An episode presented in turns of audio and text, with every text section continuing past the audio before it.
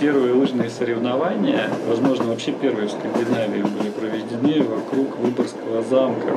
Вокруг? Вокруг, по да, льду? по льду лыжники бегали определенное количество кругов, и э, призом для них был черный баран. Когда это? А Это было в 16 веке. Вы сказали, упомянули про альтернативную историю Выборга. Выборг связан с темой мегалитов. Э, По Архиманрипо считается, что волны, камни, разбросанные по Архиманрипо, это останки циклопических сооружений, которые какие-то древние атланты.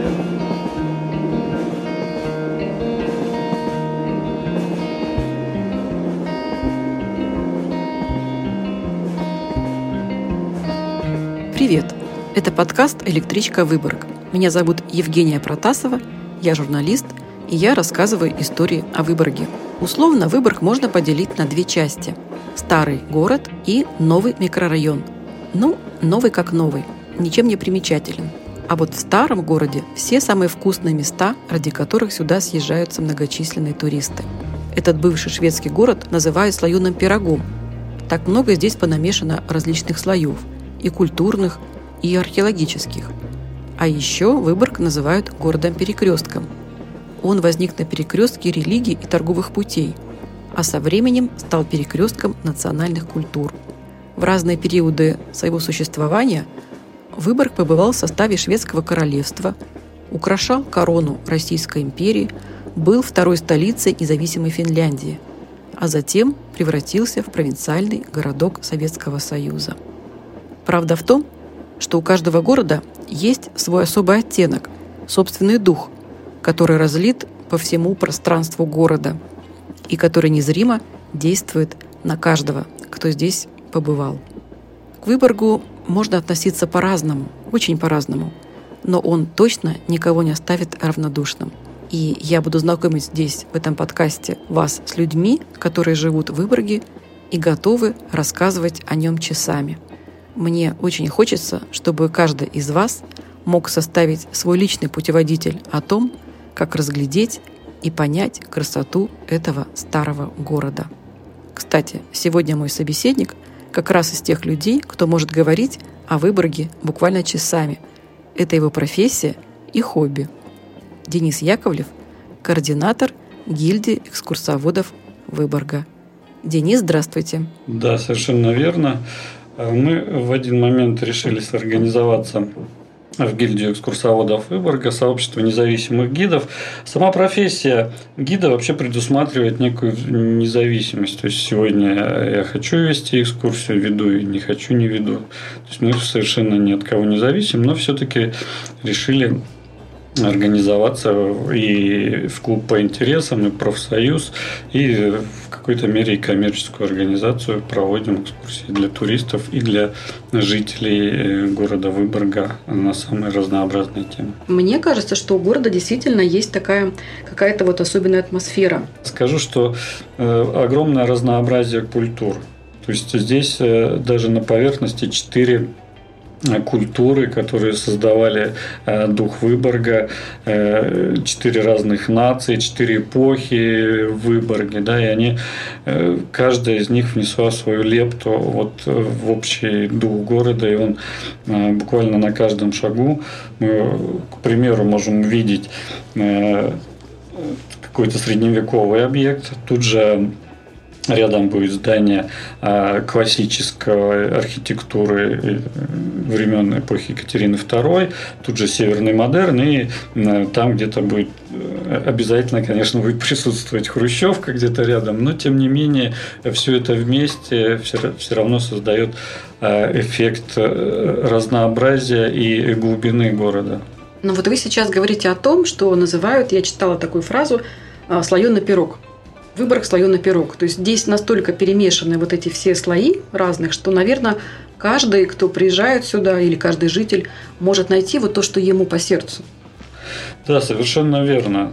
Даже если мы возьмем по темам, тут и насыщенная, богатая военная история, богатейшая культурная, даже спортивная история, которая глубоко там, ну, к примеру, я расскажу такую в этой сфере спортивной. Э, первые лыжные соревнования, возможно, вообще первые в Скандинавии были проведены вокруг Выборгского замка.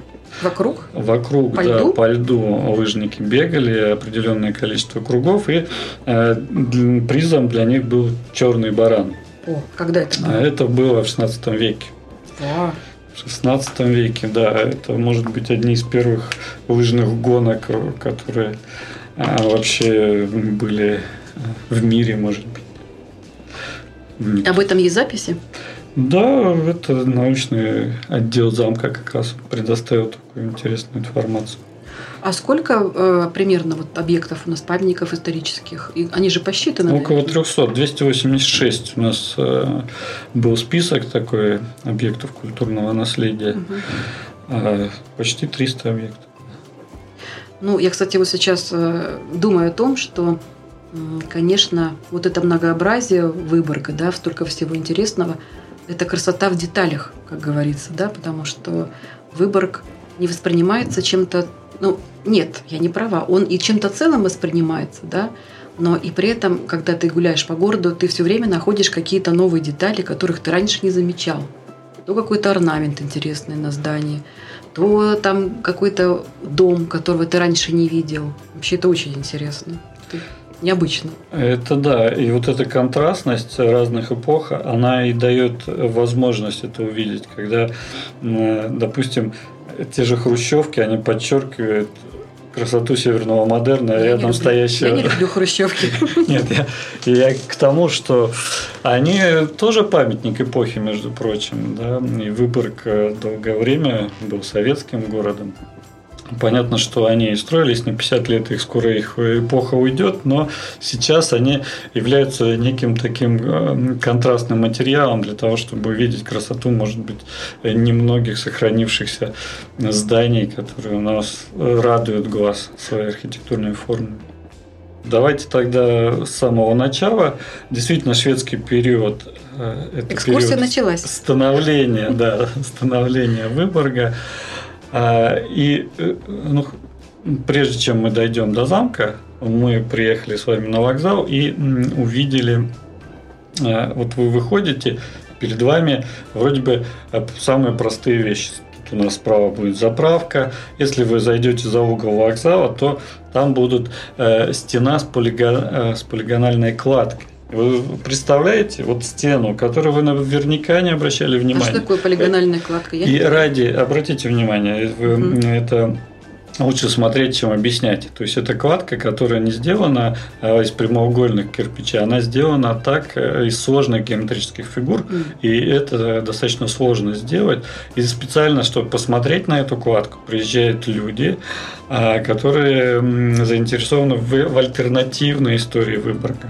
Как так Мгм. вот можно было сделать такую сложную кладку не просто из прямоугольных блоков, а сделать ее очень-очень сложно э, выложить и подобрать, э, э, так сказать, углы. Вот это даже загадка, каким образом, не имея современных орудий труда, и это вот самое начало. То есть вы еще не видите на самом деле ничего э, необычного. До замка вам еще идти почти больше километра. Но э, э, загадки начинаются уже рядом, да. Та же заправочная станция, она самая обыкновенная. Но вот Да. на, это, э, на этом месте бензозаправка у финнов была еще с 30-х годов и одна из первых вообще э, бензозаправочных станций вообще во всей Финляндии. Тут же рядом, в общем-то, простенький автовокзал, но он эм, построен выдающимся архитектором Уна Ульбергом, который вообще около э, сотни зданий и сооружений. Он, был, он уже был жителем, да, Выборга? Он жителем Выборга, и мы по праву можем гордиться Уна Ульбергом, да, его э, целая эпоха э, в Выборге связана с этим именем. Уна Ульберга, да, и тут же вот тот дом, на который вы обратили внимание, конечно, он бросается в глаза, э, дом Мати Пиетинина, даже дворец Мати Пиетинина, сейчас он э, несколько э, стал более скромнее после реконструкции 40-х годов, и сейчас она, так сказать, не, не полностью вернули те формы которые были при строительстве в начале 20 века. А дом украшен барельефами или даже горельефами, то есть это более выпирающие изображения из гранита, а э, из персонажей эпоса Каливала. Да, то есть и даже вот вход в внутренний двор – это вход в подземное царство, да, как интерпретируется, охраняется mm-hmm. там э, какими-то псами, тоже можете их в подножие вот этого а, э, этой арки увидеть, да, распознать. А там же стоит медведь э, в, в треугольном э, сквере напротив вот дома Мати Пьетинина. Медведь когда-то украшал сам Выборгский вокзал. Ну, вот эту грустную историю про медведей, да, я знаю. А, грустную, да, хорошо, да. грустную историю не будем. Нет, будем, будем, наоборот. Ну, как грустную? Это же история. И на самом деле, мне кажется, она и очень символичная такая, потому что построена да, финнами, да? Э, ну хорошо, и может быть и грустная история самого вокзала, что сейчас, э, когда мы выходим уже из вокзала постройки 1953 года, конца 53 уже даже э, после сталинский период вокзал был построен а, а вокзал Саринина и Гизелиуса постройки 1913 года взорвали э, в августе 1941 года при отступлении советские войска. Ну, у войны своя логика, да, там важно было какие-то стратегические объекты взрывать. В общем, этим занимались и и та, и другая стороны. Но, тем не менее, красивейший вокзал э, был утрачен для Выборга, и с этим даже связана такая история, когда заминировали э, Выборг, то заминировали его радиофугасами, которые должны были взрываться в разное время по радиосигналу. А финны нашли один не разорвавшийся такой радиофугас и э, обнаружили, на какой радиочастоте будет подан сигнал. И они блокируют этот радиосигнал от э, радиотранслятора, в котором постоянно на этой частоте играет полька Сикиярви. А, и вот она трое суток играла э, в радиоэфире, и за это время удалось некоторые объекты обезвредить но далеко не все. И Выборгский вокзал э, был взорван. От него... Красивейшие фотографии, конечно, до да, этого старого вокзала. Фактически ничего не осталось, кроме багажного отделения. Угу. Если мы смотрим на вокзал, то он будет справа. Да. Крас... Такого красного кирпича, по-моему, да, здание? Вот. Да, я немножко, может быть, да, извините, скатываюсь на формат экскурсии. Да нет, мне наоборот нравится. Э, были две скульптурные композиции. Это были две пары медведей, между ними стоял человек. А, украшали фронтон Выборгского вокзала. После взрыва, к сожалению, в целости остался только один. сейчас, сейчас украшает а, современный фонтан напротив а, собора Петра и Павла. И еще один собран вот по кусочкам, да, стоит напротив э, э, дворца Мати Пьетинина. А, и интересно, что э, этих медведей э, сделала женщина Эва Гюльден. Это сестра выборгского архитектора Акселя Класса Гюльдена. А вот здание дома торговой конторы Хакманов, да, или гранитного дворца на Северном валу, дом 7. Это вот как раз ее брат совместно с Уна Ульбергом сделал. А Эва Гюльден сделала вот эти скульптурные композиции медведей. Э, ну, вот Интересно. Все, что угу. осталось, в общем, да, вокзала, да, это да. не так много. Да. да. Но и еще говорят, что э, это они близнецы, когда у нас наконец-то откроют границу, и можно будет э, ездить в Хельсинки. И говорят, что вот тот вокзал он построен на 8 лет позже Выборгского вокзала, и они очень похожи. Да? А вот, да, действительно, они похожи, но это стилистическое сходство, потому что архитекторка э, или архитекторы, ваяющие в стиле северного модерна, конечно, они не могли позволить себе копию. То есть это а, такая копия э, это в общем. тон был бы, да? Конечно. Даже, допустим, для северного модерна характерно разнообразие окон. То есть там вы на одном здании можете увидеть 12 типов окон, да.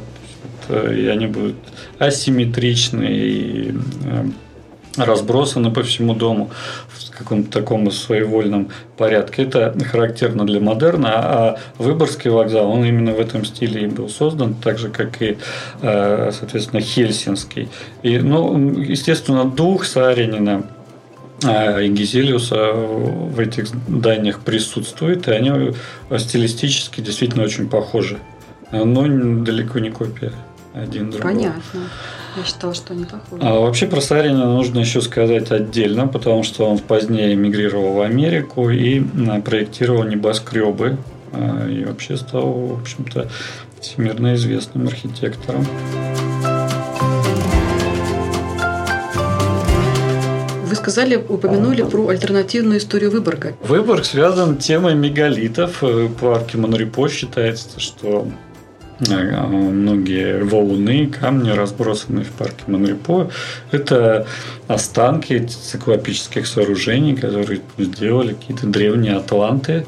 И вот они так сейчас разбросаны, потому что а кладка тогда как здесь завязана? И полиагональная кладка тоже это останки вот нечто неких древних стен, которые произвела более продвинутые технические цивилизация. Ну, а те же финны использовали уже готовые материалы, mm-hmm. может быть, что-то разобрали, или, может быть, на месте каких-то древних сооружений. Э, но э, я сам, я сразу скажу, что я не поклонник э, альтернативной истории, но многие вопросы, которые задают альтернативщики, они интересны. То есть, вот они задают, а как она была, вот как такая кладка могла быть сделана. И ты тоже для себя начинаешь думать, а каким же образом? Ну, вот с такими примитивными материалами а, она могла быть сооружена, да. А, а, а ответов на них нет, на эти вопросы. Поэтому а, и такое большое количество поклонников альтернативной истории, которые вот дают свои ответы. Их ответы меня не очень устраивают, но вопросы сами по себе интересны. Остаются даже вот те же самые колонны, которые стали вдруг э, новой достопримечательностью. Но э, сама история тоже э, интересна, да, когда-то в прибрежных каменоломнях, а каменоломни – это такая исконная для Выборга отрасль промышленности. И каменоломни чаще всего устраивали по берегам, да, так, чтобы удобнее было грузить кусок на камня на баржу и уже отправлять скорее всего, в Петербург. Да? Петербург был основным потребителем гранита из окрестностей Выборга. А, и э, вот, вот эту колонну каким-то образом, то есть заготовку для колонны, ее сделали, потом зачем-то ее разломили, потому что там видны э, следы физического воздействия, то есть она не изначально была там две, это не две разные, это когда-то была одна цельная колонна. А, и вот это все представляет некую загадку. Почему она затонула, почему ее не подняли, почему, если у древних строителей были возможности такие колонны перевозить, то она тут упала на, на глубину всего-то там метр-полтора, в зависимости от лив-прилив. Да?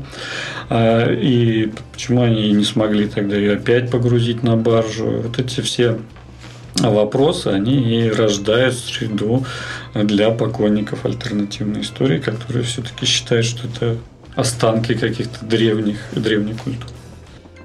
Две версии. Либо это для Казанского собора, либо это для э, Исаакиевска. Для э, колоннады не внутренние колоннады, а э, внешние колоннады верхние, которые вот там мне кажется, мы сегодня так наших э, виртуальных слушателей водили такими вот прям какими-то, ну, отрывочками, да?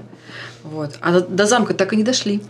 Э, давайте дойдем. Э, Все зависит, э, как смотреть, да. То есть, если вы идете с экскурсоводом, то гид обратит внимание на такие объекты, которые, может вам и не показались интересными. Это и дом купца Сергеева, тоже интересный персонаж выборгской истории, гостиница «Дружба», да, с которой а, как витрина Советского Союза, да, это уже оттуда такое явление, как форцовка, да. А это еще и резиденция кинофестиваля «Окно в да. Европу», который является главным да. вообще событием всего туристического сезона. Оттуда такое театрализованное шествие идет те же дракары викингов, которые напротив гостиницы, и даже облицовка набережной Салаковахти, да, это когда-то были стены рогатой крепости, а лишь позже они стали в качестве, а, выступают в качестве набережной, да, и потом гостиницу Бельведер вы увидите. Она сейчас как-то так очень неприметно, мне кажется, выглядит.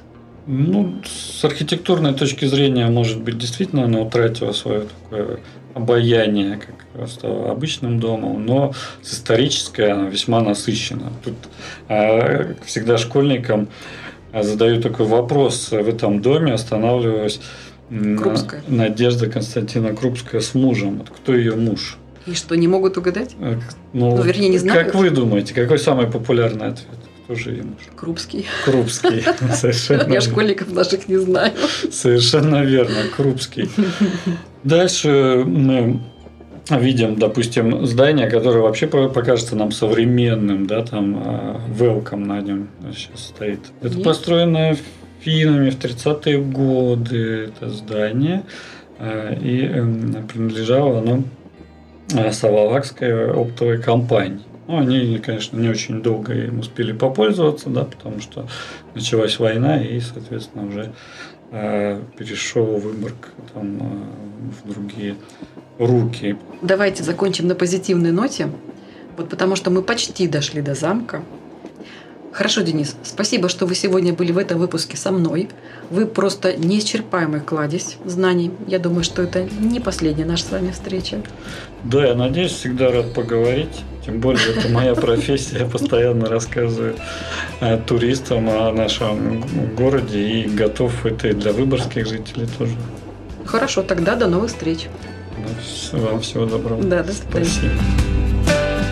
Это был подкаст «Электричка Выборг» и его автор Евгения Протасова. Сегодня вместе с координатором гильдии экскурсовода Выборга Денисом Яковлевым мы совершили небольшую прогулку по Выборгу. Но это только начало, так что приезжайте. До встречи.